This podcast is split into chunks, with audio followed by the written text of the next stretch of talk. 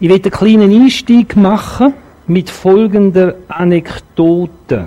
Meine lieben Gläubigen, beginnt der Pfarrer seine Predigt, ich habe euch letzten Sonntag mitgeteilt, dass ich heute über die Sünde der Lüge sprech, zu sprechen gedenke und euch deshalb gebeten zur Vorbereitung das 17. Kapitel des Markus-Evangeliums zu lesen. Wer dies getan hat, der möge die Hand erheben. Wie viele Kapitel hat das Markus-Evangelium? 16. So kann man einen Einstieg machen in eine Predigt. Und ich hoffe, dass nicht allzu viel die Hand erhoben haben. Aber wir befinden uns ja auch in dieser Serie über das Markus-Evangelium. Und ich möchte jetzt jemand für mich vorlesen lassen, den Text, den wir heute anschauen miteinander. Der steht in Markus 2, äh, Verse 18 und fortfolgende. Jetzt hoffe ich, dass das funktioniert.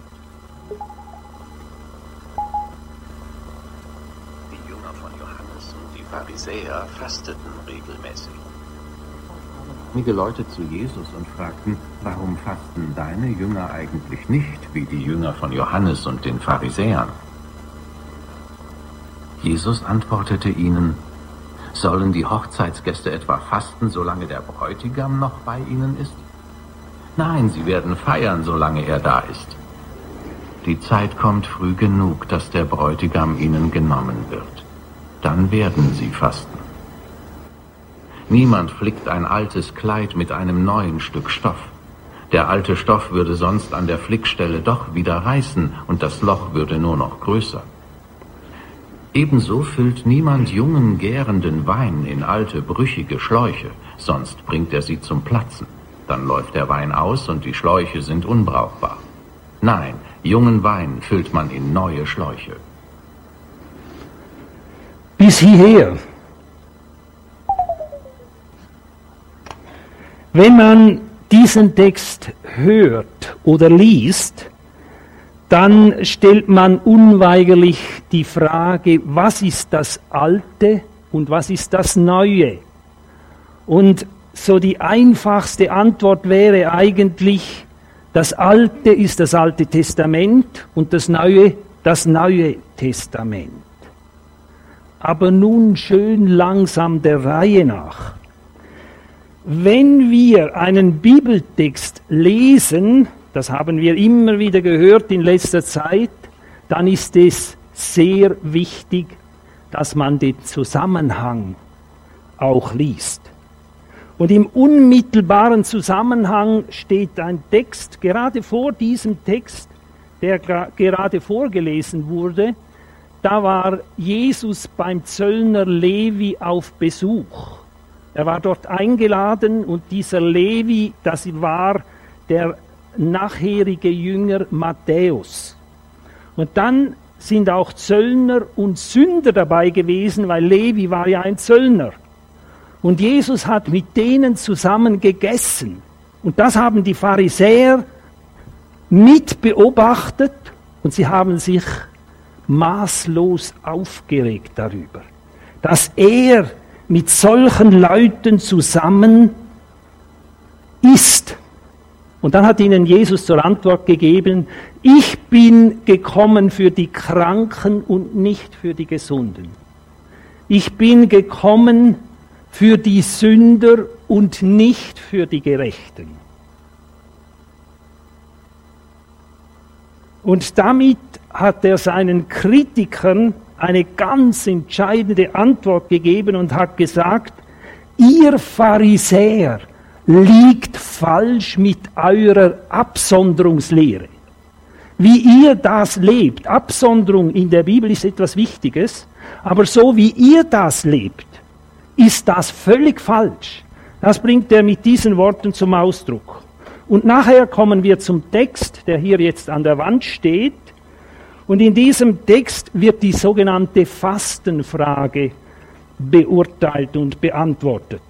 Da kommen Leute zu Jesus und sagen, die Jünger von Johannes dem Täufer und diejenigen der Pharisäer, die fasten. Aber warum fasten deine Jünger, die Jünger von Jesus nicht? Und daraufhin gibt Jesus ihnen zur Antwort, es gibt eben Lebensumstände, wo man eine Ausnahme macht beim Fastengebot. Und dann hat er das Beispiel gebracht mit einer Hochzeit. Während einer Hochzeit fastet man doch nicht. Wenn aber dann die Hochzeit vorbei ist, respektive der Bräutigam nicht mehr hier ist, sagt er, dann ist Fasten wieder angezeigt. Und mit diesen wenigen Worten bringt Jesus unzweideutig zum Ausdruck, dass es hier nicht um das Alte Testament geht, mit dieser Fastenfrage, weil Fasten war im Alten Testament wichtig und es ist im Neuen Testament dann auch wieder wichtig, wenn Jesus nicht mehr unter ihnen ist. Und somit hebt er dieses Gebot nicht auf. Aber er gibt den Pharisäern eine Antwort und sagt, es gibt Dinge, die passen einfach nicht zusammen. Und da geht es darum, dass es klar ist, man muss eben darauf achten und darauf schauen, wie die Situation ist. Und das bringt er mit dem Beispiel, mit diesen beiden Gleichnissen zum Ausdruck. Er sagt, ein neues Stoffstück passt nicht auf ein altes Kleid. Wenn man das alte Kleid mit diesem neuen Stück flickt, dann kommt es nicht gut heraus. Und das andere Beispiel, wenn man neuen Wein in alte Schläuche einfüllt, dann platzen diese Schläuche. Und das passt nicht zusammen. Das geht nicht miteinander. Das sind zwei verschiedene Dinge. Und das bringt er Ihnen hier ganz klar zum Ausdruck. Der, die, der neue Stoff oder der alte Stoff und der alte Wein mit den Weinschläuchen, das sind eben die alten Schläuche. Und jetzt erklärt Jesus ihnen damit, wie falsch sie ihr Fasten praktizieren. Die Pharisäer, die fasten einfach jede Woche zweimal. Ganz stur. Es ist gleich, was passiert. Da wird das einfach stur durchgezogen. Da wird einfach gefastet. Und Jesus sagt, nein, nicht so soll gefastet werden. Das ist eben der alte Wein in den alten Weinschläuchen und er sagt ihnen, was ihr macht, ist eine falsche Religiosität. Und das alte, der alte Wein mit den alten Schläuchen, ist nichts anderes als die falsche Religiosität, die ihr praktiziert. Das haben wir jetzt schon gesehen beim Einstieg, wo es darum ging, dass sich die Pharisäer absonderten und eine besondere Absonderungslehre haben. Und Jesus sagt, nein, das ist Religiosität. Das ist falsche Religion. Und jetzt beim Fasten bestätigt er das noch einmal mehr und zeigt ihnen, das ist falsch. Der alte Wein und die alten Schläuche, das passt nicht zum Neuen, das Neue ist das Evangelium vom Reich Gottes. Und deshalb heißt die Überschrift, das neue Königreich entsteht. Es heißt, es geht um das Reich Gottes, um das neue Reich Gottes, das in diese Welt gekommen ist und nahe geworden ist durch Jesus Christus. Nun, es wird da deutlich und klar, dass Jesus ihnen sagt, was ihr macht, ihr Pharisäer, das ist Religion. Und ich muss ganz ehrlich bekennen, ich bin einmal auch ein wenig hineingefallen auf eine gute Verkündigung oder gute Rede, wo ich gemeint habe, dass mit dem Alten das Alte Testament gemeint sei. Aber das ist, stimmt nicht.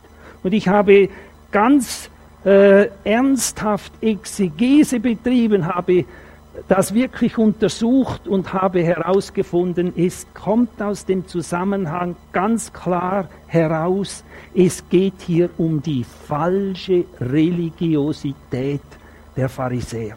Das ist das Alte. Und dass dieses Alte passt nicht zum neuen Evangelium des Reiches Gottes. Und das ist so etwas Wichtiges. Und es kommt nochmals zum Ausdruck im nächsten Abschnitt. Und ich möchte auch diesen Abschnitt noch lesen lassen. Da geht es in Vers 23 bis 28 geht es um ein nächstes Thema. Da geht es nämlich um das Thema Fast, das Thema Sabbat. Und auch im dritten Kapitel, die Zeit reicht heute Morgen nicht, um das auch noch genauer auseinanderzunehmen, da geht es auch um den Sabbat.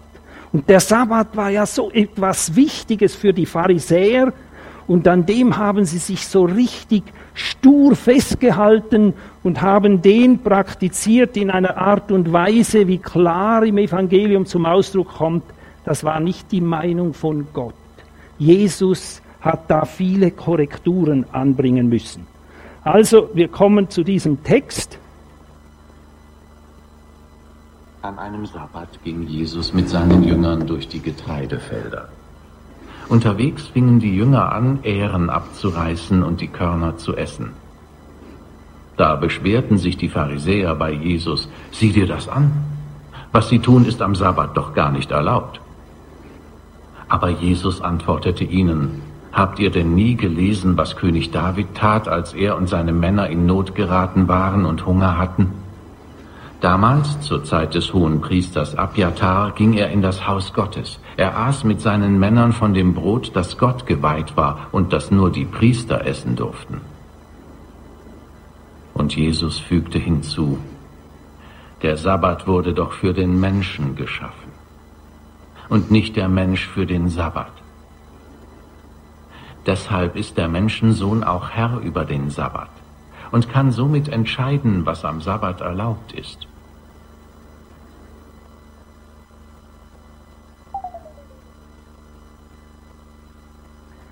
In diesem Abschnitt haben wir gehört, wie die Jünger durch ein Ährenfeld hindurchgehen und dort aus den Ähren die Körner herausnahmen und die Körner aßen.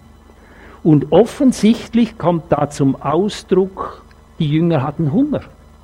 Und es ist ganz interessant, wie Jesus ihnen erklärt, warum das gar nicht Unrecht ist, was die Jünger da tun. Und er nimmt ein Beispiel notabene aus dem Alten Testament, um den Pharisäern zu erklären, dass das im Alten Testament noch in einer viel äh, diffizileren Situation praktiziert worden ist. Dass sogar die Schaubrote dort genommen wurden und gegessen wurden. Und damit bringt Jesus zum Ausdruck, dass das Alte Testament eben zum Neuen Testament gehört. Und dass das Alte Testament nicht einfach der alte Wein ist, der nicht in die neuen Schläuche passt, sondern dass es darum geht, dass auch hier wiederum die Pharisäer eine ganz falsche Lehre aufgebaut haben über den Sabbat. Und es ist wirklich schon spannend, wenn man einmal nach Israel geht, und vielleicht haben das schon die einen oder anderen erlebt, und man kommt zum Beispiel an einem Sabbat in einen Kibbutz von so äh, ultraorthodoxen äh, Juden, dann merkt man, die praktizieren das immer noch haargenau gleich. Also das letzte Mal, als ich dort war, ich traute meinen Augen nicht, die haben zwei Lifte gehabt, zwei Fahrstühle in diesem Hotel und am einen Ort durften die Touristen hinein und am anderen Ort gingen die frommen Juden hinein. Und die frommen Juden hatten dort eine Einrichtung, dass sie nicht drücken mussten mit dem Finger, oder sonst hätten sie das Sabbatgebot verletzt. Das haben Sie irgendeinen Automatismus dort eingeschalten und dann können Sie in den oberen Stock hinauffahren, ohne den Finger auf den Drücker zu halten. So weit gehen die und in diesem Abschnitt merken wir, da geht es genau damals schon um diese Spitzfindigkeiten. Und Jesus bringt ihnen die Erklärung und sagt, wenn Menschen Hunger haben, wenn sie Hunger leiden, dann kann sogar das Sabbatgebot verändert werden. Dann muss man da nicht so extrem stur sein. Und David hatte wirklich damals im Alten Testament den Mut, um zum Priester hinzugehen und, und um dieses Brot zu bitten. Und dann hat er mit seinen Leuten zusammen dieses Brot gegessen. Und damit haben wir die wunderbare Erklärung, dass Jesus sagt, ihr Pharisäer, mit eurer Religion, ihr seid auf dem falschen Weg. Das ist alter Wein, der eben nicht in die neuen Schläuche passt. Und die neuen Schläuche, das ist das Evangelium vom Reich Gottes. Und jetzt komme ich zu diesen neuen Schläuchen. Im Jerusalemer Bibellexikon steht, das Reich Gottes ist das Hauptthema der Verkündigung von Jesu. Das finde ich so etwas Spannendes, dass das immer wieder heißt. Und er verkündigte ihnen das Evangelium vom Reich Gottes. Und ich habe da auch noch Bibelstellen mitgebracht.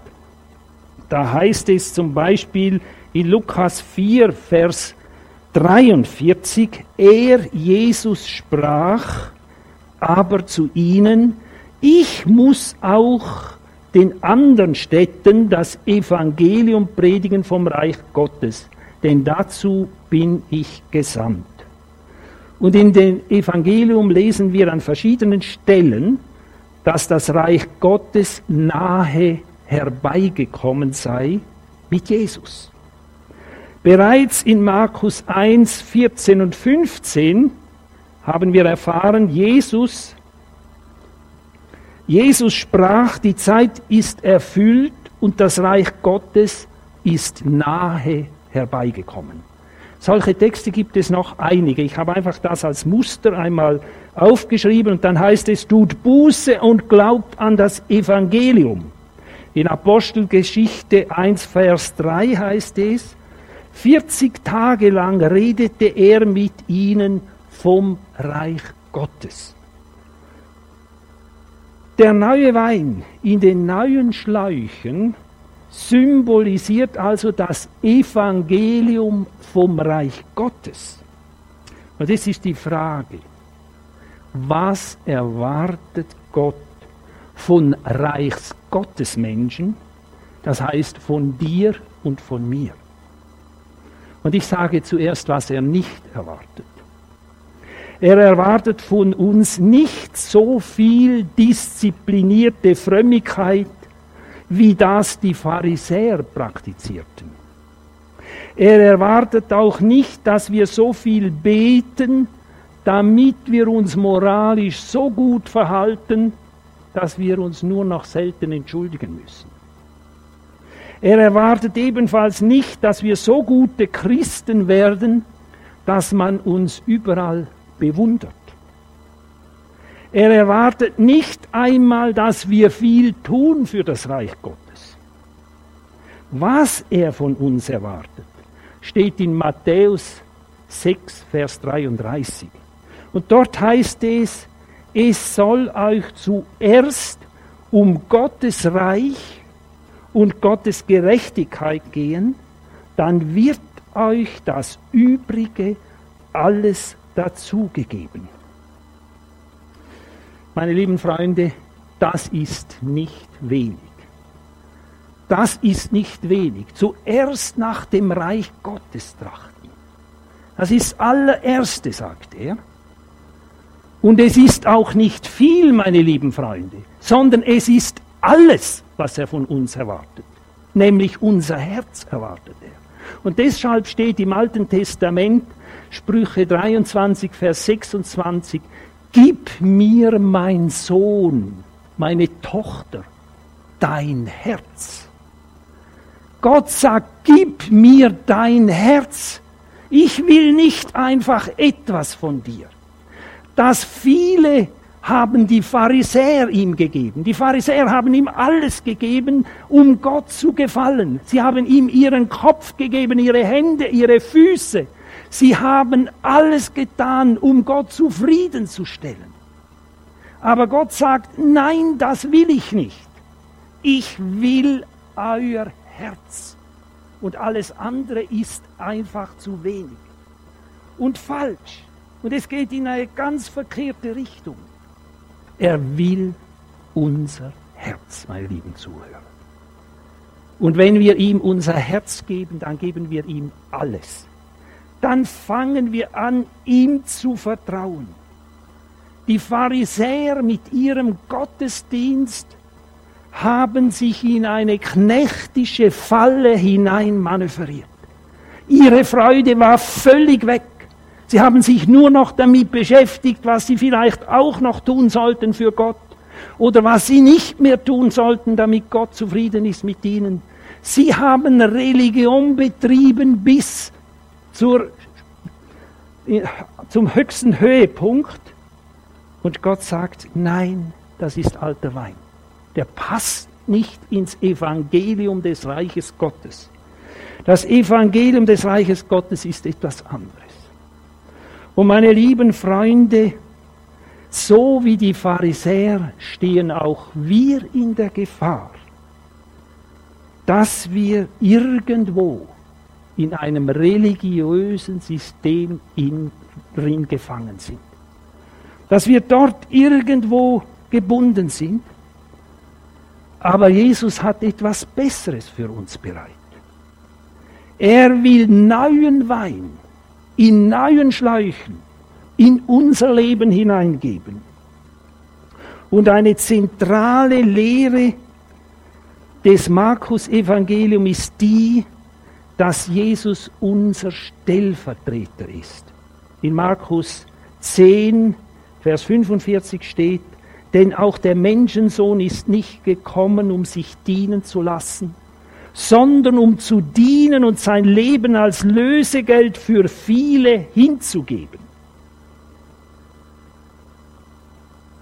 Und nun stellt sich die Frage, wie ist es möglich, dass Menschen wie die Pharisäer, die gebunden sind in einem religiösen System, befreit werden können? Und es gibt ein schönes Beispiel. Ich freue mich immer wieder daran, das ist das Beispiel von Nikodemus. Er war ein Pharisäer, ein Schriftgelehrter. Und an diesem Beispiel können wir sehen, dass das möglich ist. Dass ein solcher Pharisäer zu Gott kommen kann und Befreiung erleben darf und aus seinem System aussteigen kann.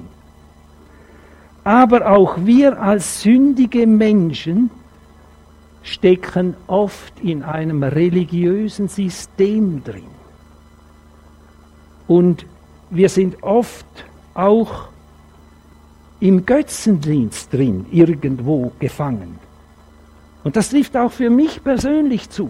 Es ist manchmal traurig, wenn man das feststellt und merkt, da ist man an einer Stelle irgendwie gebunden und es ist verkehrt und falsch. Es ist nicht das, was Gott will. Nun, der Unterschied bei den Pharisäern ist einfach der, dass es bei ihnen viel offensichtlicher war als bei uns. Wir können das oft so gut verstecken. Wir sind so fromme Leute, die doch wirklich so gut mit Jesus leben. Und wenn man so genauer in unser Leben hineinsehen könnte, würde man manches finden, das man auch bei den Pharisäern gefunden hat. Warum kann jetzt Jesus einem Pharisäer vergeben und ihn aus seiner Gebundenheit herausholen? Die Antwort heißt nicht einfach Bekehrung und Wiedergeburt. Es gibt viel mehr, meine lieben Zuhörer. Wenn man einfach meint Bekehrung und Wiedergeburt und dann ist alles okay, Nein, es geht um das Evangelium des Reiches Gottes und das beinhaltet viel mehr. Und das ist das, was Jesus gebracht hat, als er selber auf diese Erde kam.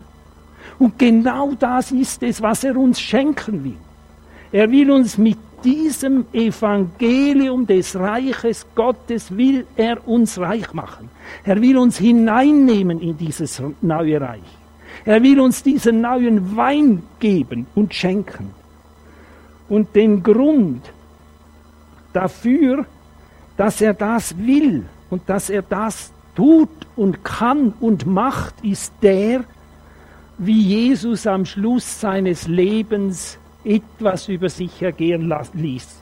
Dort sehen wir nämlich, wie Jesus nackt ausgezogen ist. Jesus als Gefangener. Jesus als Isolierter. Jesus als gekreuzigter, hilflos dort am Kreuz vor den Toren Jerusalems. Jesus, der aufru ausruft, mein Gott, mein Gott, warum hast du mich verlassen? Meine lieben Freunde, das ist die Antwort. Jesus ist unser Stellvertreter.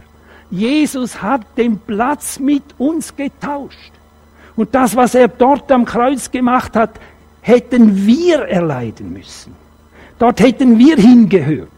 Und in der Bibel steht, er wurde arm für uns, damit wir reich werden.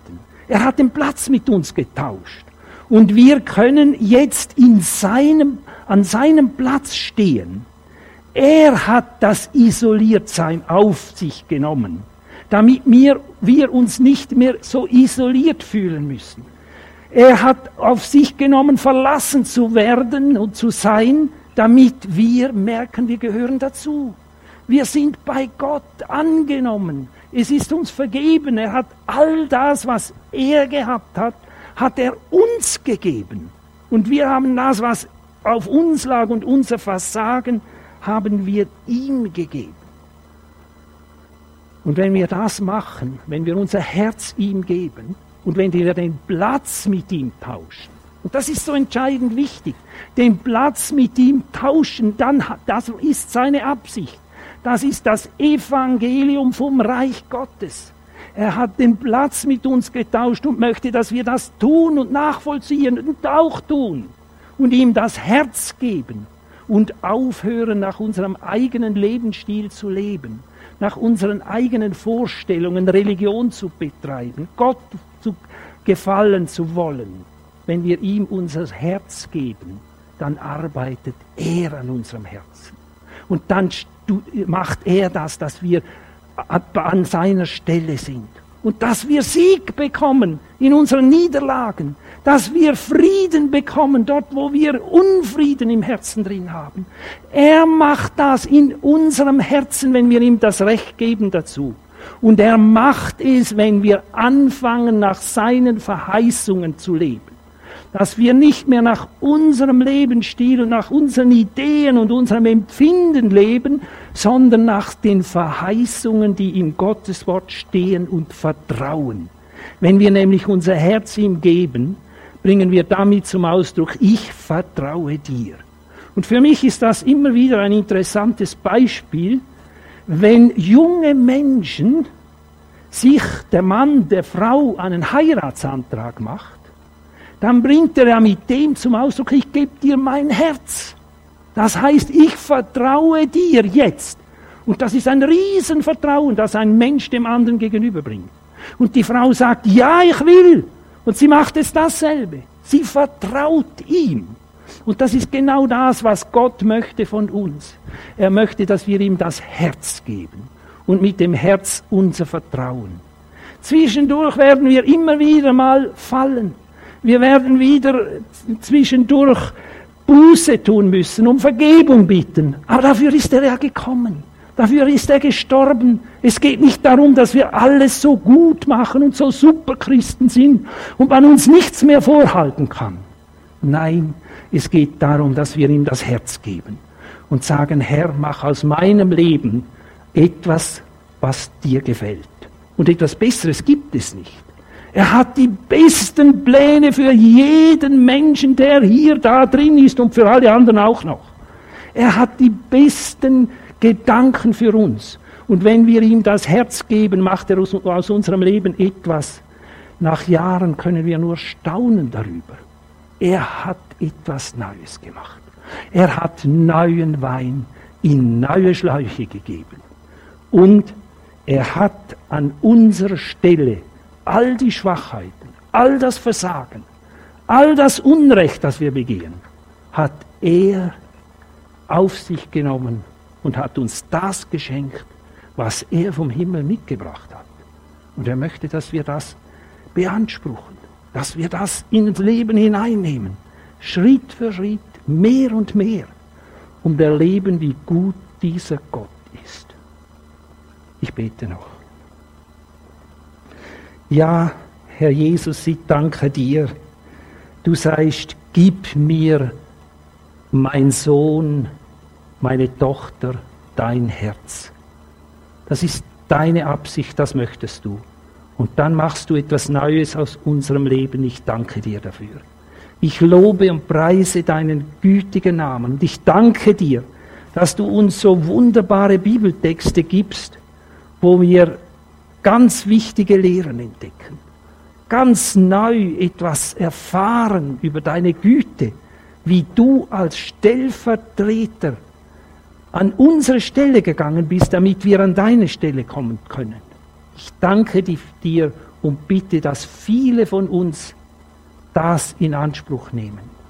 Und ich möchte noch die Frage stellen am Schluss, hast du dein Herz schon Jesus gegeben?